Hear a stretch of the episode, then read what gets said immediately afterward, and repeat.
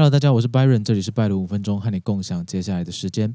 知识焦虑，这是我最近才听到逻辑思维的主讲罗胖他讲的词。只要没有学习，就会感到焦躁，原因是因为感受到竞争压力。我为了避免落入失败，所以乱学乱吃，不会吃坏肚子。但我们越学越焦躁，时间用在刀口上。既然要学，就学有用的东西。《五维学习力》这本书里面提到，学习可以朝四个元素下手：世界观、自我认知、做事效能、做人乐趣。这四个元素组成的学习金字塔。简单来说呢，就是呃，对赚钱有用，对生活有用，和对认知有用。对赚钱有用的，比方说你赖以为生的技能、专业，你的沟通技术，能确实提高效率的一切技能，都是属于对赚钱有用的学习。对生活有用的，就是好好生活的能力，你的兴趣爱好，能够让你钻研一辈子、乐在其中的东西。注意，是能够钻研精进、投身其中的东西哦。对认知有用呢，就是能够让你更了解自己和这个世界的智慧。人生卡关，我们可以从这三个地方寻找答案。一般人的问题会出现在对世界和对自我的认知上。对自己足够了解，通常呢就能够解决生活的茫然。而赚钱的技术相对来说是能够找到答案题目。从刚刚讲的那些方向下手，比较不容易学到无关紧要的知识。还是不知道要做什么？那好，一定有用的东西就是对我们现在的生活和工作最能够直接产生价值的知识。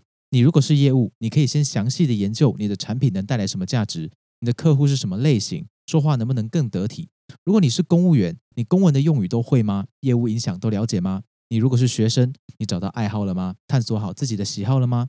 你的生活一团糟，你的时间管理做好了吗？房间能不能花时间整理一下？你一直想做的事情，要不要现在动手看看呢？兴趣爱好很重要，因为那是工作以外投资最多时间的地方。时间投资在哪里，花就会开在哪里。喜欢看废片，所以我们跟去年没有差别。加强我们的自我认知，让自己更了解自己。除了自己挖心以外，你也可以请别人。当然呢，是说话可信的人，问问他们怎么看自己，不要找那种会修饰用词的亲友，能够给出客观意见的人最好。从他们的口中呢，可以了解自己给人的具体形象是什么。有了这样一个具体的形容，你就可以根据这些资讯采取改善的行动。除了了解自己，也要去认识世界，理解看看听起来不顺耳的意见，试着去顺出这个社会中底层的逻辑，贯穿环境的原理。经常思考为什么、怎么会、是什么，经常更换位置。模拟不同的人会怎么样面对同一件事情。如果你还是不知道要何去何从的话，那就把眼前的事情做好就好。想要做好，就一定要学好不足的知识嘛。你一定会去补强这些知识。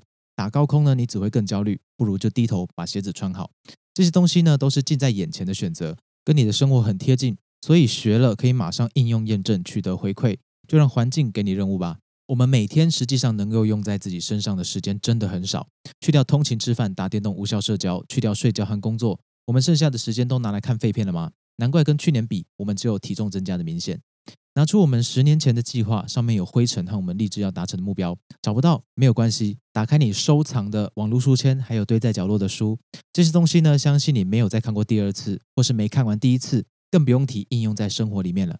不能够用的知识呢，都不是知识。不是那些知识太高傲，而是我们以为看过就有效。在学习的本质里面提到，学习就是改变自己的既有解释系统，演变成更合理的解释系统，从而解决眼前的问题。我们先是碰到了不知道怎么办的状况，也发现原来知道的可能方法都不管用，这是一个讯号，现有的知识不够用的讯号。所以呢，为了弥补知识的不足，我们会产生学习行为，最后呢，用新的知识来解决问题。好比你本来都是搭捷运上班的，后来发现呢办公室搬新家了，原来的捷运线呢不能够到上班的地点，你只好研究怎么搭公车，最后你学会了看公车班次和路线，成功到新办公室上班。所以学习的本质都是由问题启动的。我们收藏的那些书签，一时兴起买的书，为什么没有用？因为没有用在生活，你没有应用出来，没有输出，也不是为了解决问题，你只是把它收藏起来。说白了，这就是为了满足我们好像取得了知识的假象而已。如果真的有问题要解决，五维学习力里面有提到一个很实际的逻辑，分享给大家。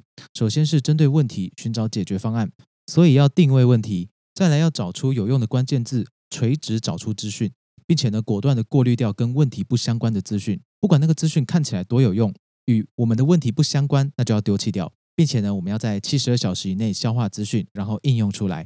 用了新的解决方案，问题没有解决，那就退回来再度修正，看看自己的方向是不是正确。心态上要理解，不是做不到，只是还没有找到方法。好不容易动起来了，就要了解一下动力是怎么回事。学习的动力呢，有三个方面。像这种从问题环境发动的学习是任务驱动的学习，就是用工作和生活里面的问题呢，带动我们去学习解决问题，对某个东西产生兴趣，进而主动的钻研它，这个是内部驱动；对某件事情的追求或恐惧，则是外部驱动，就是环境给的动机。微生物的本能是趋利避害，人也是。你害怕自己有一天被人工智慧取代，所以呢，你开始钻研城市设计，另外培养技能，这个是你的恐惧。你希望有一天可以把辞职信甩到老板脸上，然后潇洒的过上自由的日子，这个是你的追求，这就是外部驱动。你对人的面相学突然感到兴趣了，所以你开始收听简少年的广播，买书来看，这个呢就是内部驱动。任务驱动就不用说了吧，这些驱动力呢不是极端的，只有比例的差别。要怎么维持这股得来不易的动力呢？就是制造快乐的回馈。一开始挑战魔王就一定会死，这游戏呢就不好玩了。所以一定要分阶段，一点一点的推进进度，先能够掌握基础，能够胜任基本的任务，然后逐渐的取得各式各样的小成就。这些成就可以让你感到快乐，让你感到哎我很开心。从而呢你会继续努力，就跟打游戏一样，过程一定是慢慢的，需要时间累积的。学习程度要和掌握的元素配合。发现有一些坎过不去，那就换一个方向，先去其他的地图走一走，享受探索的过程。确保对于这些东西的感受是快乐的，你不用逼自己一定要走直线。你知道你自己想要解决什么问题，进而找到现在不能解决问题的原因。分析情况以后呢，探索各式各样的可能因素。我们做功课，加强实力，然后各个击破，把主线跟支线任务解开，最后才尝试去打魔王。打不过呢，就再练，享受这个过程，动力就不容易消失。希望今天的分享可以减缓你的焦虑，提供一点帮助。我是 Byron，我们下一次空中再见，拜拜。